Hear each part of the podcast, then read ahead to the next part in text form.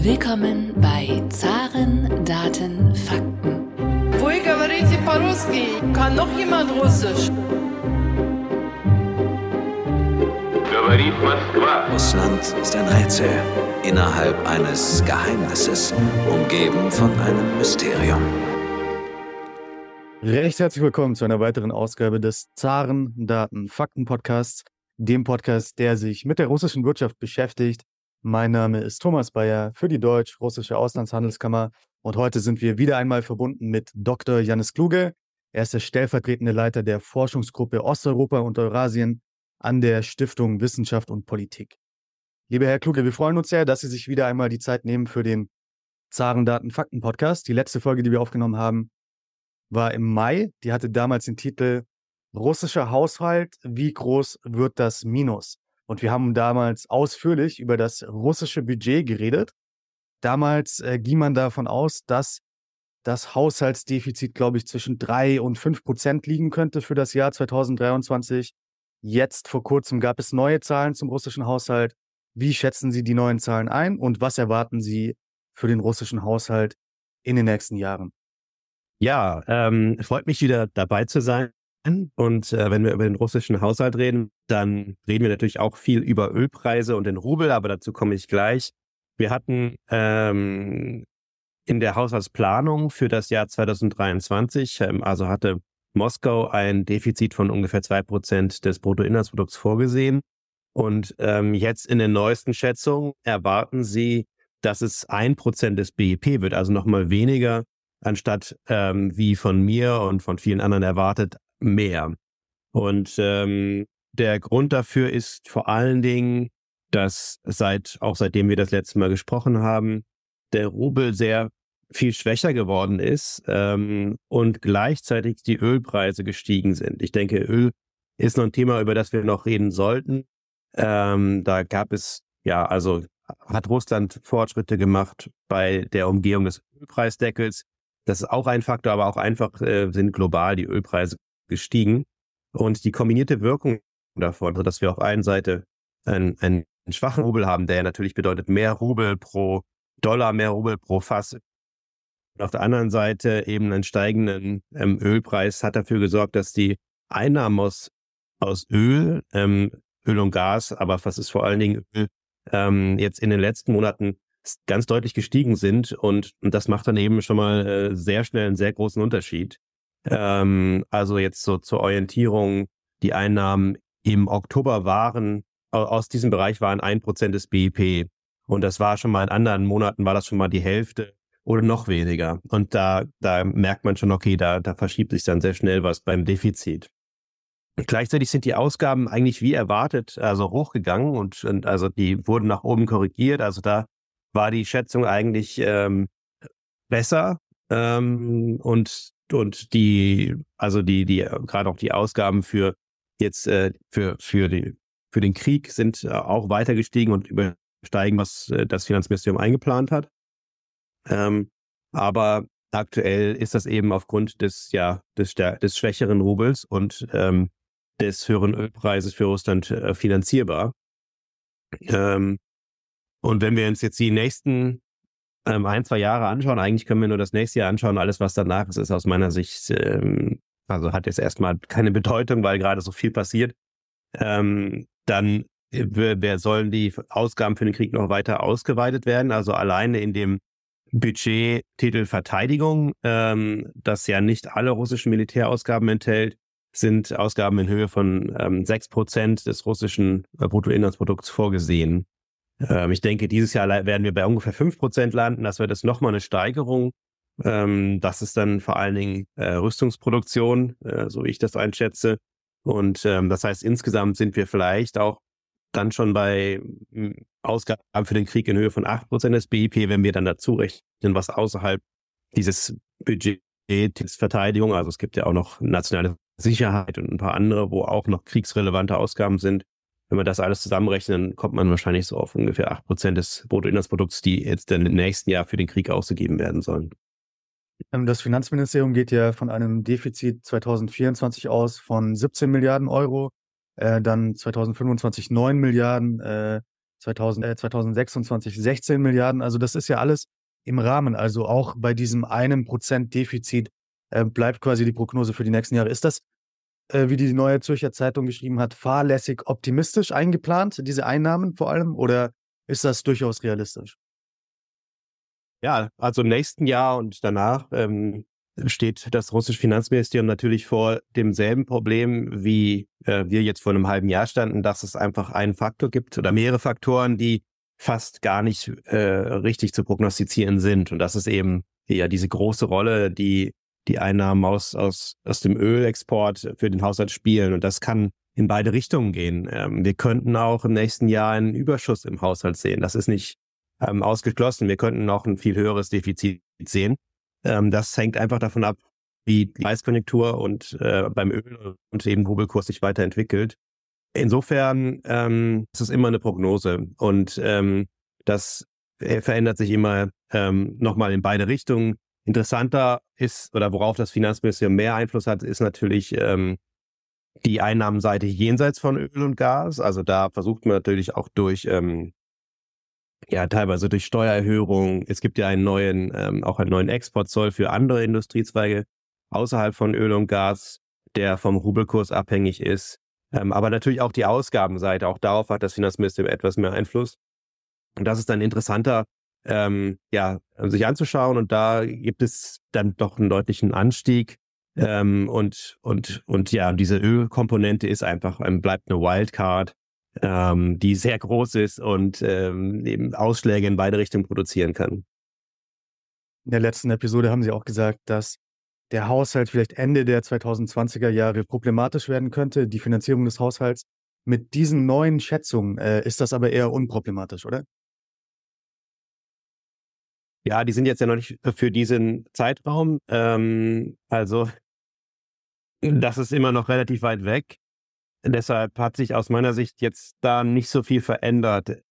Ich würde es aber trotzdem so formulieren, dass die, dass das Problem oder dass, dass die Frage, wie man jetzt diesen Krieg finanziert, aktuell nicht die drängendste für Russland ist, sondern die Frage ist eher, ähm, wie man das ganze Material für den Krieg produzieren kann, weil die russische Wirtschaft aktuell eine Rekordauslastung hat. Wir haben ja auch ähm, sozusagen rekordniedrige Arbeitslosigkeit oder Arbeitskräftemangel vielmehr. Ähm, und wenn man jetzt in so eine Wirtschaft, die eigentlich praktisch schon auf, auf allen Zylindern läuft, wenn man da jetzt noch mehr Nachfrage von staatlicher Seite ähm, entfacht, dann führt das in der Regel entweder ähm, zu einem starken Anstieg der Importe, also das Nachfrage sich dann in Importen entlädt, oder eben Inflation. Und ähm, aktuell sehen wir ja ähm, auch, dass die Inflationsrate in Russland deutlich gestiegen ist, auch durch einen schwächeren Rubel getrieben, aber auch durch eben diese hohe Auslastung und diesen großen Nachfrageimpuls, der vom staatlichen Haushalt kommt. Und, und das ist aktuell aus meiner Sicht das größere das wichtigere, die wichtigere Begrenzung für Russlands Versuch, zumindest in den nächsten Jahren, ähm, die Produktion auch von, von Rüstungsgütern auszuweiten. Ähm, es, es hängt ein bisschen davon ab, also was den Haushalt betrifft, ja, also ich meine, gibt es natürlich alle möglichen äh, Möglichkeiten, wie man auch Besteuerung verändern kann, ähm, um den so zu konstruieren, dass er auch längerfristig vielleicht ähm, jetzt nicht komplett aus dem Rahmen fällt, aber ich, ähm, also es hängt auch da nochmal wieder davon ab, wie viel Öl Russland längerfristig in der Lage sein wird zu produzieren. Ähm, weil es gibt ja nicht nur Sanktionen gegen russischen Ölexport, sondern es gibt ja auch Sanktionen gegen, also Technologieembargo gegen russische Ölherstellung. Und ähm, das ist momentan schwer absehbar, wie, wie stark es jetzt auswirkt. Aber wenn das eben den russischen, die russische Ölproduktion ähm, spürbar verringert, dann ist es natürlich ein Problem für den Haushalt. So, ich würde sagen, ähm, aktuell, also für die nächsten zwei, drei Jahre ist es noch nicht so Thema. Ende, Ende des Jahrzehnts, okay, das ist, dann sind wir wahrscheinlich in einer anderen Welt. Äh, sowieso müssen wir eh mal schauen. Ähm, aber jetzt, äh, ja, in den nächsten zwei, drei Jahren würde ich eher mh, drauf schauen, ähm, also wie schafft, wie viel kann eigentlich die Wirtschaft real herstellen? Ähm, und dann kann man natürlich immer drauf schauen, was passiert eigentlich, wenn es jetzt zu einem ähm, plötzlichen Einbruch der Ölpreise kommt. Das wäre schon ein Problem. Ähm, das ist, ist eins Risikoszenario für Russland, weil Russland aktuell auch keine wirklichen Devisenreserven hat, auf die es zugreifen kann. Aber ähm, wenn der Ölpreis bei dem Level bleibt, wo er jetzt aktuell ist, dann ähm, ist das erstmal auch, ähm, auch für mehrere Jahre äh, ja aushaltbar für, für, für Moskau. Wir kommen gleich noch äh, auf den Ölpreis und auf die Ölförderung Russlands äh, zu sprechen. Äh, zuerst aber noch eine Frage zum Bruttoinlandsprodukt. Wir sind fast am Jahresende. Der russische Präsident hat vor kurzem gesagt, er geht von einem Wachstum der russischen Volkswirtschaft von mehr als drei Prozent dieses Jahr aus. Ich glaube, mit die positivste Prognose, die wir gehört haben. Ähm, Im Januar hatten wir ein Gespräch auch zum russischen Bruttoinlandsprodukt für 2023. Sie gingen damals auch von zwei bis drei Prozent aus, aber mit einem anderen Vorzeichen, nämlich minus zwei bis drei Prozent. Äh, was schätzen Sie jetzt für realistisch ein für das Bruttoinlandsprodukt 2023 für Russland? Momentan ist es nicht mehr so schwierig äh, zu schätzen, wo das letztlich landen wird, weil ja das größte Großteil des Jahres schon in den Büchern steht und deshalb ist es auf jeden Fall realistisch, dass es auf zwei Prozent, vielleicht etwas mehr, äh, letztlich ähm, dann sein wird. Ich also drei Prozent, ja, ähm, finde ich, also mag sein, ja. Es, ich, in der Vergangenheit hat, ähm, sind Putins Vorhersagen, die er, wenn er es wirklich so konkrete Zahlen nennt, dann war das, kamen die oft äh, aus dem Wirtschaftsministerium oder zumindest aus anderen Institutionen, die das versucht haben zu prognostizieren. Ähm, also das, ich, ich weiß nicht genau, welche Annahmen dem zugrunde liegen. Ähm, das hängt ein bisschen davon ab, aber ja, wäre wär, wär sportlich, das zu erreichen. Ähm, aber zwei Prozent sind auf jeden Fall realistisch. Und auch jetzt die, sage ich mal, die, die Standardprognose von allen größeren ähm, Forschungsinstitutionen und der, der Weltbank und IWF und so weiter. Ähm, das ist tatsächlich nochmal deutlich, natürlich deutlich besser als am Jahresanfang erwartet. Und da dem liegt einfach zugrunde, dass die, dass die gerade in der ersten Jahreshälfte, es ist einfach so eine äh, wirklich ja dynamische Ausweitung des russischen Bruttoinlandsprodukts gab, das russische Finanzministerium hat ja auch in seinem Haushaltsentwurf geschrieben, dass es in den letzten zwei Jahren einen fiskalischen Impuls von 10 Prozent des BIP gab. Das heißt, es gab sozusagen Zusatzausgaben, ähm, die ursprünglich nicht eingeplant waren, die natürlich unglaublich das, äh, das BIP antreiben. Und ja, mit diesem, mit diesem starken Rückenwind ähm, hat das die Konjunktur in Bewegung gesetzt. Äh, man muss dann natürlich dazu sagen, also diese aktuelle Wirtschaft, wie, wie, sie funktioniert in Russland aktuell, das hat natürlich, hat, sagen wir mal, Stärken und Schwächen, ist aktuell wirklich einfach getrieben von diesen massiven Staatsausgaben. Ähm, und die sind wiederum finanziert von den hohen Öl- und Gaseinnahmen. Ähm, das geht eine gewisse Zeit lang gut, aber diese Investitionen, die der Staat aktuell tätig sind, ja Investitionen in ähm, Kriegsgerät vor allen Dingen. Und, ähm, und das ist natürlich nichts, was längerfristig den Wohlstand steigert. Das heißt, es ist, hat auf jeden Fall seine Grenzen und ähm, ja, aber natürlich ist das aktuell, also das ist das BIP dadurch viel stärker gewachsen als Anfang des Jahres erwartbar. Ähm, zumal Russland eigentlich sozusagen mit so einem kleinen Negativrucksack in das Jahr gestartet ist, ähm, also diesen so einem Basiseffekt aus dem Vorjahr, ähm, dass, dass es eigentlich äh, ähm, schwierig gemacht hat. Aber es gab eben eine relativ starke Aktuell sehen wir ja, wenn wir jetzt auch anschauen, so ähm, die, die Quartale im Jahresvergleich, dann sind wir dabei fünf Prozent mehr als im Vorjahr. Ähm, und das heißt, diese Delle, die durch die Sanktionen hervorgerufen wurde, ist, wenn man auch die monatlichen Daten sich anschaut, jetzt auch ähm, ist, ist wieder komplett ausgeglichen worden. Also wie gesagt, wir haben das, also wir haben das, wir haben dasselbe Bruttoinlandsprodukt, wir haben eine andere Wirtschaft, die dem zugrunde liegt, ähm, mit vielen Problemen, aber gerade für das Bruttoinlandsprodukt ist so eine Kriegswirtschaft ähm, einfach ähm, sehr, sehr gut und ähm, da, das sieht man jetzt auch in den Statistiken. Vor kurzem waren Sie bei einer Podiumsdiskussion, eine sehr interessante Podiumsdiskussion von der, vom Europäischen Hanse-Museum zusammen mit äh, Dr. Julia Grauvogel. Sie war auch schon Gast im Podcast. Ich habe mir so ein paar Sachen notiert von dieser Podiumsdiskussion. Beispielsweise haben Sie auf der Podiumsdiskussion gesagt, dass es nie das Ziel war der Sanktionen, das russische Öl vom Markt zu nehmen. Vielleicht können Sie einmal erklären, warum war das nie das Ziel und was wären denn die Auswirkungen, wenn quasi die russische Ölförderung drastisch reduziert würde? Ja, ähm, Russlands Ölexport ist auch ein, natürlich ein, ein wichtiger Faktor auf dem globalen Ölmarkt. Also Russland äh, produziert ja insgesamt ja so zwischen 10 und 11 Millionen Barrel am Tag. Davon exportiert es ähm, etwas mehr als die Hälfte oder ein, ein Stück mehr als die Hälfte ähm, und ist eben deshalb auch, ähm, ja, also nicht ganz zehn Prozent des ähm, globalen Ölangebots, etwas, vielleicht etwas geringer, und doch sind ungefähr zehn Prozent des globalen Ölangebots, die in Russland ähm, produziert werden. Und ähm, wenn das jetzt deutlich weniger werden würde, dann steht einfach der Welt insgesamt weniger Öl zur Verfügung und irgendwo würde diese Knappheit spürbar werden. Das heißt, es würde letztlich zu steigenden Preisen führen, ähm, egal in welche Länder Russland dieses Öl exportiert. Also ähm, das, das ist ja letztlich ein international verbundener Markt. Ähm, es gibt zwar Transportkosten, wenn man jetzt von einem anderen Kontinent äh, das Öl verschifft, aber insgesamt ist es schon eben verbunden. Und deshalb ähm, wäre die Konsequenz bei einer drastischen Einschränkung der russischen Ölexport, ähm, dass der Ölpreis steigen würde. Wie sehr kann man schätzen nur? Es gibt, ähm, es gibt Modelle, die sozusagen die Reaktion des Ölpreises auf eine bestimmte Förderkürzung eben vorhersagen können. Ähm, wenn Russland, ähm, also die, das gibt eine kurzfristige Reaktion, die ist meistens sehr stark, dann gäbe es natürlich wieder Anpassungen und im Laufe der Zeit würde dieser Effekt auch wieder verschwinden. Aber äh, kurzfristig könnte es eben auch sein, dass wenn Russland ähm, die eigene, einen eigenen Output um 10% verringert, dass dann der Ölpreis ähm, um, um 10%, 20% steigt. Und wenn Russland noch mehr seine eigene Exporte verringert, dann wird er eben noch mehr steigen. Wenn man das dann ein bisschen hochrechnet, könnte man auch ähm, bei einem wirklichen, also äh, wenn es gelingen würde, Russlands Ölexporte um die Hälfte zu senken, wäre es äh, auf jeden Fall denkbar, dass man eben einen Ölpreis von 150 Dollar hat. Also wirklich ähm, eine sehr, sehr, also dann, das könnte die, die auch die, die Welt in eine, in eine Rezession stoßen. Also das, ist wirklich ähm, eine, eine eine Sorge, vor allen Dingen in, den USA, wo der Ölpreis ja auch für die erstehende Ware eine große Rolle spielt. Und ähm, deshalb, weil, weil es dieses Problem gibt, das geht stärker als bei beispielsweise bei Iran, wo das, das einfach eine viel kleinere Rolle spielt auf dem globalen Ölmarkt.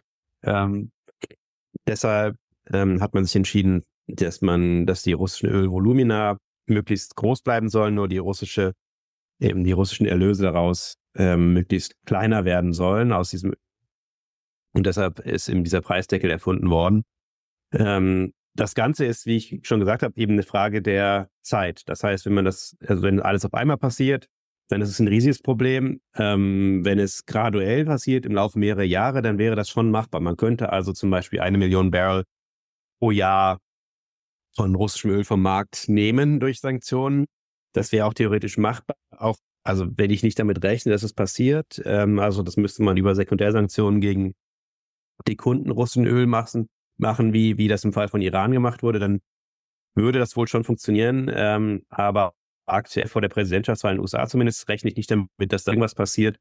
Und auch wenn die Ölpreise weiterhin, ja, sind jetzt ja nicht mehr ganz so hoch, aber wenn sie weiterhin in diesem erhöhten Niveau sind wie aktuell, dann ist es, glaube ich, auch nicht unbedingt ähm, ja, zu erwarten. Und ähm, es könnte dann auch eine Solidarisierung von anderen OPEC-Plus-Staaten geben. Das sagt, es gibt schon noch einige Risiken. Ähm, und deshalb ähm, ist die, ist der, ist die Strategie aktuell eben, dass man die Exporte laufen lässt und versucht eben die Preise zu diktieren, die Russland dafür bekommt. Sie haben gerade schon die amerikanische Präsidentschaftswahl angesprochen und laut den aktuellen Umfragen ist es durchaus möglich, dass Donald Trump wieder Präsident der USA werden könnte und viele gehen davon aus, dass er vielleicht Sanktionen gegen Russland zurücknehmen könnte. Aber da haben Sie auf der Podiumsdiskussion etwas sehr Interessantes gesagt.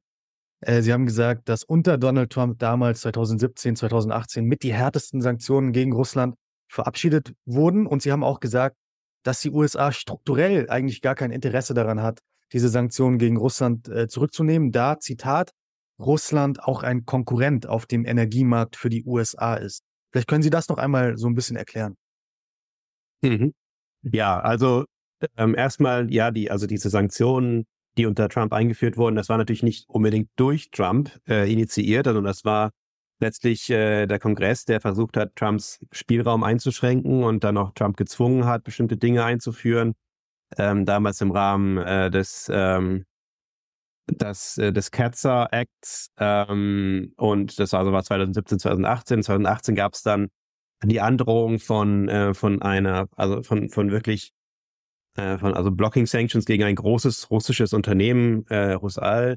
Das war das erste Mal, dass sowas im Spiel war überhaupt und ähm, das hat dann auch unter anderem ähm, zu einem Umdenken bei der russischen Zentralbank geführt, die daraufhin ihre Dollarreserven äh, reduziert hat und so weiter. Also es war damals schon für Russland, ähm, also für russische Seite war das da schon so ein Zeichen, okay, wir kommen jetzt in eine ganz andere Liga von Sanktionen. Also es war deutlich härter als das, was vorher da war und auch einfach ein bisschen unberechenbar.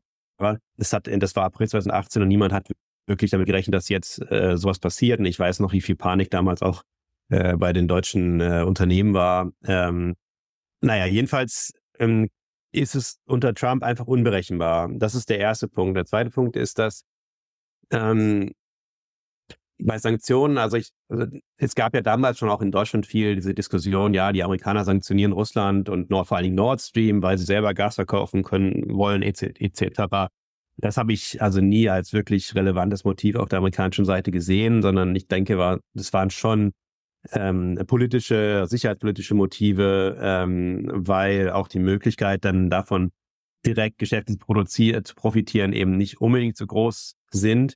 Wenn man jetzt aber über das Abschaffen von Sanktionen spricht, dann, ähm, naja, dann ist das ja was, also das ist erstmal was, wo, wo, ähm, wo man um jetzt nicht unbedingt sofort, ähm, ja, also was, was erstmal schon mal politisch umstritten ist. Ja, das, das, das ist jetzt nicht so, dass man da damit irgendwie Kritiker ruhig stellen kann, sondern es ist schon mal umstritten. Und wenn man dann überlegt, welche Gründe könnte er denn noch haben, wenn es jetzt sozusagen sicherheitspolitisch nicht ähm, niemand gut geheißen wird, was könnte er denn noch wollen? Und dann könnte man fragen, ist es denn für ihn wenigstens so finanziell oder für aus seiner Perspektive für die USA finanziell gut? Da wird man dazu kommen, nee, eigentlich auch nicht wirklich. Also in seiner, in seiner Logik, die er wahrscheinlich dann hat, würde er vielleicht auch sehen, dass, äh, dass es, äh, dass es Russland eigentlich nicht, äh, dass es den USA eigentlich nicht viel bringt. Aber ich denke, grundsätzlich ist der, ja, ist der Einfluss da auch der, der russischen Exporte auf die amerikanische Wirtschaft nicht so groß. Ähm, Gerade beim Gas ähm, sehe ich auch nicht, dass das wiederkommt. Das hängt ja, hängt ja auch nicht von den USA ab. Ähm, ähm, und deshalb, ja, es ist, also es gibt einfach wenig Möglichkeit davon, wirtschaftlich zu profitieren. So würde ich sagen, äh, formulieren. Nicht so, dass, dass Russland dann zu einem großen Problem für die Amerikaner werden würde. Äh, auf der Podiumsdiskussion sagten Sie auch, Zitat, die Sanktionen gegen Russland sind ein riesiges Experiment. Jetzt gab es ja viele andere Experimente in der Weltgeschichte. Beispielsweise äh, habe ich kurz gegoogelt, Stanford Prison Experiment. Da findet man sofort den Wissenschaftler, der dafür verantwortlich ist, Philipp Zimbardo. Jetzt habe ich mich gefragt, bei diesem Experiment, was Sie mhm. als Experiment bezeichnen, wer sind denn die Wissenschaftler? Das sind ja nicht die Politiker, nehme ich an, oder kann man ja auch hoffen, dass nicht die Politiker quasi da dieses Experiment machen, sondern da muss es ja wirklich Wissenschaftler geben, Sanktionsexperten, Wirtschaftswissenschaftler, die dieses Experiment begleiten. Ja, also es ist ja kein Experiment, bei dem es darum geht, ähm, eine wissenschaftliche Theorie zu belegen oder nicht zu belegen. Also das heißt, das wissenschaftliche Interesse steht nicht im Vordergrund bei der Einführung der Sanktionen im Gegensatz zu anderen Experimenten, sondern es ist natürlich ein politisches Interesse. Und deshalb ähm, ist, es, ist der ganze Prozess natürlich politikgetrieben. Ähm, wenn man die, also die einzelnen Maßnahmen, die, die dabei beschlossen werden, also jetzt eine Frage, sanktionieren wir die Reserven der Zentralbank oder nicht, welche Unternehmen sanktionieren, welche Güter sanktionieren wir. Das sind äh, äh, ähm, Abwägungen, die getroffen werden, vor allen Dingen in, in Ministerien, je nachdem, wo die, wo die das, das Sank Sanktionen-Know-how der einzelnen Staaten eben liegt. Und äh, bei den Amerikanern ist es vor allen Dingen im, im Finanzministerium. Da gibt's dann einfach äh, Experten und mit sehr viel Erfahrung aus, ähm, auch aus anderen Sanktionen gegen andere Staaten, die vielleicht einen Eindruck davon haben, was die Risiken sein könnten. Und dann wird das natürlich, muss abgestimmt werden, insbesondere in der EU ist das natürlich sehr aufwendig. Da hat dann jedes Land seine eigene Meinung ähm, dazu, was jetzt eine gute und was vielleicht auch für uns nicht schädliche und für Russland schädliche Sanktion ist. Ähm, und bei dieser Verhandlung kommt dann etwas heraus. Das heißt, es ist jetzt nicht so, dass irgendein Wissenschaftler die perfekte Sanktion ausdenken kann und das dann eingeführt wird, sondern es sind sehr viele, es ist, es ist eigentlich größtenteils ein politisch getriebener Prozess, und Experiment ähm, meinte ich damit so, dass ähm, einfach nicht klar ist im Vorhinein oder nicht, nicht gewusst werden konnte, wie sich das wirklich auswirkt. Das heißt, es war, also man hat also gerade am Anfang des Krieges 2022 erstmal alles beschlossen, was man beschließen konnte, ohne dass es jetzt massive Rückwirkungen auf äh, uns selber hat. Also das, ähm, das heißt, also diese ganzen Finanzsanktionen, ähm, die, die das Einfrieren der Zentralbankreserven, äh, Technologieembargo und verschiedene, also auch verschiedene Exportembargos gegen Russland schon. Das, ähm, das waren alles Schritte, wo man jetzt, also bei, bei einigen war klar, das wird jetzt nicht wahnsinnig viel ändern, bei einigen war die Hoffnung da, es wird viel ändern. Ähm, aber überall also war nicht ganz genau klar, wie sich das jetzt konkret auswirken wird. Und deshalb, deshalb Experiment. Äh, jetzt haben wir dieses Experiment seit fast zwei Jahren, um bei dem Terminus Experiment zu bleiben, oder die Sanktionen haben wir seit zwei Jahren. Ähm, was haben wir gelernt jetzt in den letzten zwei Jahren? Vielleicht können Sie kurz antworten. Ich sage Ihnen quasi vier verschiedene Bereiche und Sie können vielleicht in ein, zwei Sätzen äh, zusammenfassen, was wir gelernt haben in den letzten zwei Jahren. A, was haben wir über Sanktionen generell gelernt? Sanktionen generell äh, sind immer sehr einzelfallabhängig und es gibt einige Staaten, äh, die dafür, die da leichter mit unter Druck zu setzen sind und einige Staaten, äh, die da schwerer mit unter Druck zu setzen sind und insbesondere wenn ein Staat ähm, äh, Rohstoffe exportiert, von denen man selber letztlich auch in einer Form abhängig ist, ist es eher schwieriger. Was haben wir gelernt über die russische Volkswirtschaft? Russlands Volkswirtschaft ist äh, eine Marktwirtschaft trotz allem noch. Das heißt, es sind ähm, in Russland gibt es Tausende von Unternehmern, die sich jeden Tag den Kopf zerbrechen, wie sie ihr Geschäft retten können trotz Sanktionen. Das gibt so eine sagen wir mal, kollektive Intelligenz, die das Umgehen von Sanktionen, ähm, also das die ja gleichzeitig ein riesiges Geschäftsmodell ist, auch eben befördert. Und ähm, das heißt, Russland ist deshalb ähm, resilienter, weil es eine Marktwirtschaft ist, ähm, als jetzt vielleicht es die Sowjetunion gewesen wäre in einer ähnlichen Situation. Was haben wir gelernt in den letzten zwei Jahren über die deutsche Volkswirtschaft? Es gilt so ein bisschen was was er ist für Deutschland. Deutschland ist auch deutlich resilienter, als viele erwartet haben. Ähm, Deutschland selber war ja vor allen Dingen äh, von der russischen Sanktion, also das Gas abzustellen, der russische Entscheidung, das Gas abzustellen, betroffen. Das war wirklich im Vergleich zu allen anderen Rückwirkungen von Sanktionen, die es natürlich auch gibt, das äh, mit dem mit der mit Abstand stärksten Auswirkungen. Und da gab es ja sehr große Befürchtungen. Aber auch hier gab es Marktprozesse, die zur Anpassung geführt haben und ähm, letztlich ähm, ja also zu ähm, zu also gerade bei der beim Gasverbrauch, aber auch bei der Organisation von neuen Gasquellen eben die äh, eine eine Mangellage verhindern konnten und auch also auch in Deut bei Deutschland gilt Wirtschaftssystem ist Marktwirtschaft ist viel resilienter als es oft im ersten Moment erwartet wird. Und als letzte Frage, was haben wir gelernt für potenzielle Sanktionen gegen andere Länder, wie zum Beispiel China? Ja, auch hier natürlich äh, der Punkt, dass es ähm, sehr stark der einzelne Fall äh, betrachtet werden muss. Und je größer das Ziel, umso schwieriger wird es zu sanktionieren. Ähm, und deshalb ist China auf jeden Fall kein, kein leichtes, äh, kein leichter Fall. Ähm, je größer der Staat ist, den man versucht zu isolieren, umso größer die Gefahr, dass man sich gewissermaßen selbst isoliert.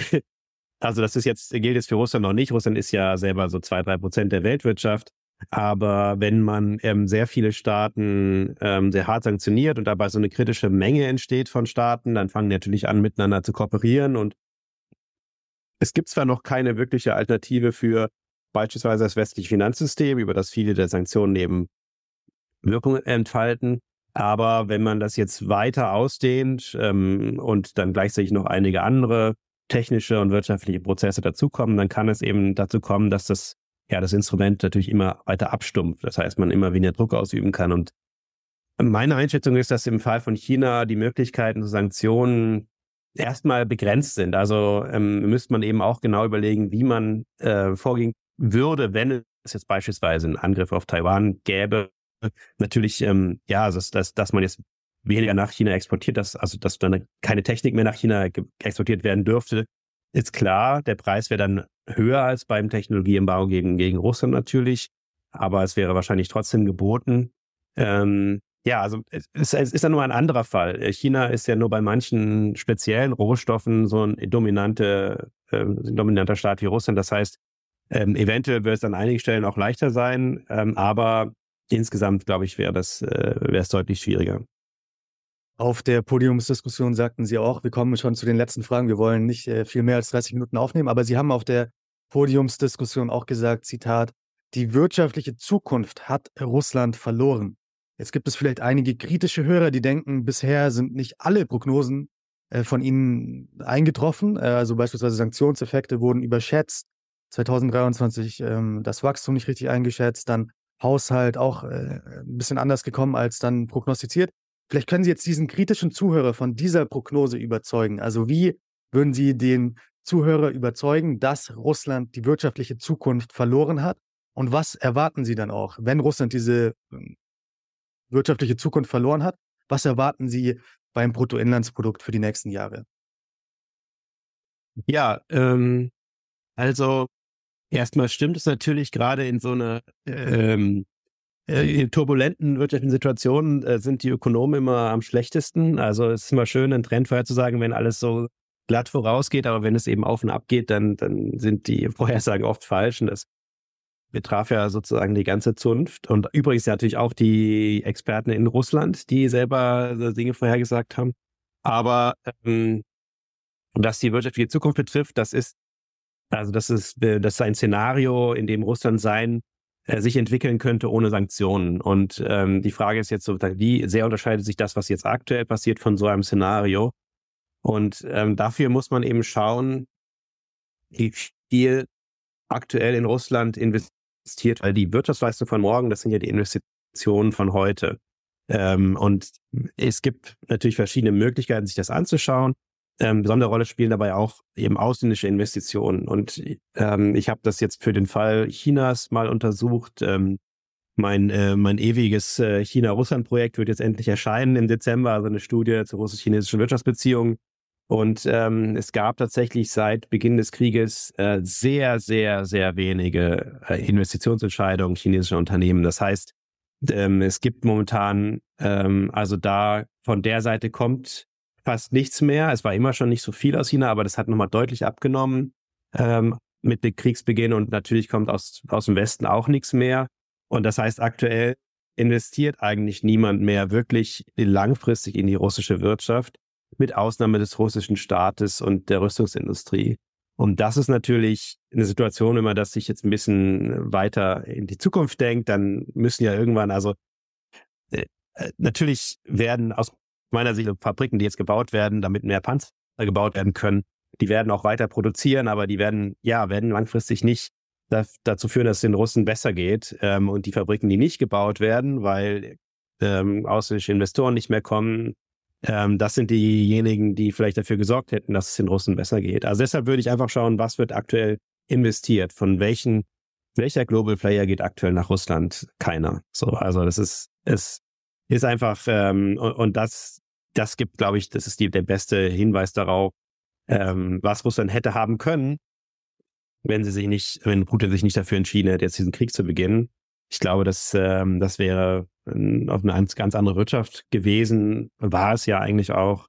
Und wenn wir jetzt diese, ja, diesen, dieses Kriegsfieber oder dieses, ist ja jetzt kein Strohfeuer, es hält schon länger an, aber diese aktuelle Situation des, des kriegsgetriebenen Wachstums hinter uns haben, weil vielleicht irgendwann sich doch was verändert, wer weiß, dann äh, werden auch die Kosten davon sichtbar werden, weil man hat man eben ganz viel Kapazität des, für, für Güter, ähm, die Kriegsgüter herrschen kann, aber eben wenig für, ähm, für den Lebensstandard der Menschen. Und ähm, deshalb wird Russland eigentlich aktuell noch stärker immer äh, von Importen abhängig. Das heißt, wir sehen zum Beispiel, dass Russland sehr viel mehr Autos, äh, LKWs und so weiter importieren muss, weil die selber in Russland nicht mehr hergestellt werden. Und ähm, das, das ist so ein bisschen die Gefahr, dass Russland sich jetzt im Zuge dieses Krieges so, also dass die eigene Wirtschaft so ein bisschen simplifiziert, auf Rüstung sich konzentriert.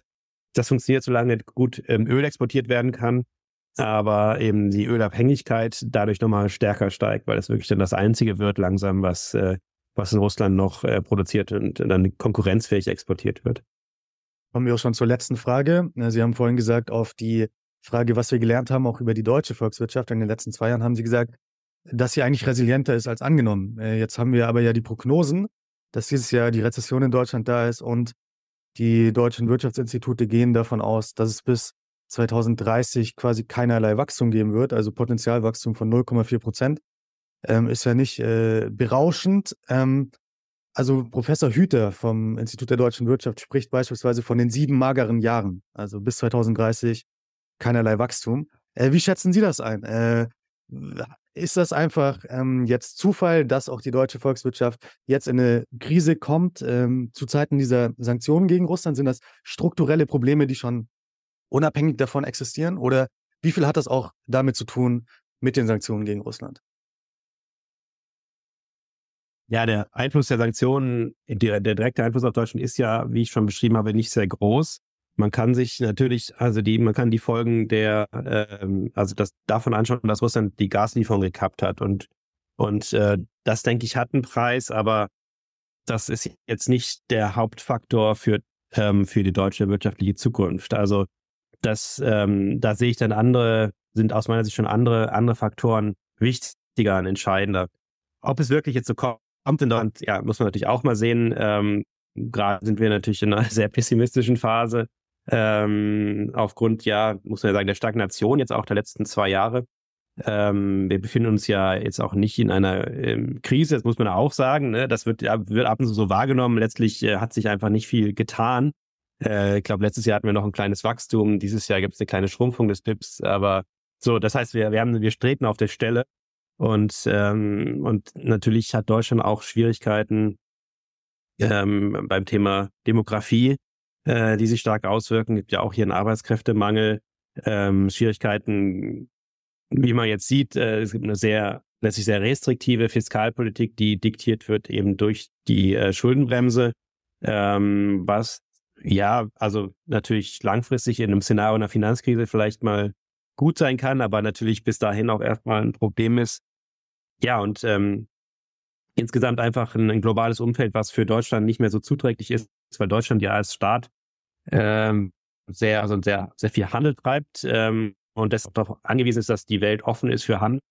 Und natürlich in der Situation, in der es Krieg gibt, in der es auch eben mehr ähm, Onshoring und Friendshoring gibt, ähm, ist gar nicht so ideal ist äh, für Deutschland. Und also diese, ich würde eher sagen, es ist also eine Teilspiel, Teilrolle spielt ähm, das, die, die, das Problem, dass Russland das Gas abgestellt hat. Teilrolle spielt ähm, die, äh, also größere Rolle spielen die globalen ähm, zunehmenden ähm, Spannungen und Kriege, die einfach das Handelsklima verschlechtern und dafür mehr Friktion sorgen. Natürlich aktuell wichtige Rolle spielen die Zinserhöhungen, die einfach dafür sorgen, dass global, also und Inflation, das ist gut, wir sehen jetzt ein bisschen Licht am Ende des Tunnels, aber das hat natürlich dafür, das ist natürlich verlangsamt natürlich auch die Konjunktur und sorgt für weniger Nachfrage, gerade für Investitionsgüter. Ähm, und so, das, so, so kommt es eben zusammen. Natürlich, ähm, ja, muss man schauen, auch wie die, wie diese, die Energiewende äh, weitergeht. Also es gibt dann eine ganze Reihe von, von Faktoren, die sich aus meiner Sicht augen, ähm, inklusive Demografie.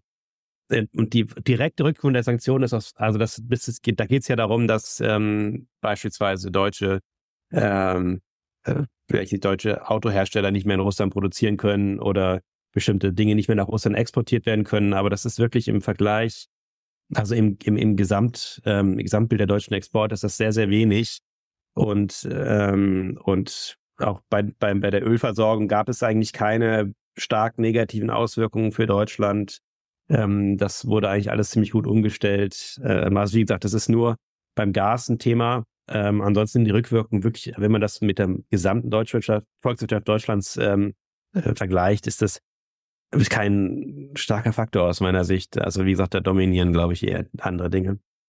Lieber Herr Kluge, vielen Dank für Ihre Zeit, für das Teilen Ihrer Expertise. Es hat wieder mal sehr, sehr viel Spaß gemacht, sich mit Ihnen auszutauschen und ich hoffe, in der Zukunft können wir wieder mal ein Gespräch planen. Dankeschön. Ja, sehr gerne. Bis dann.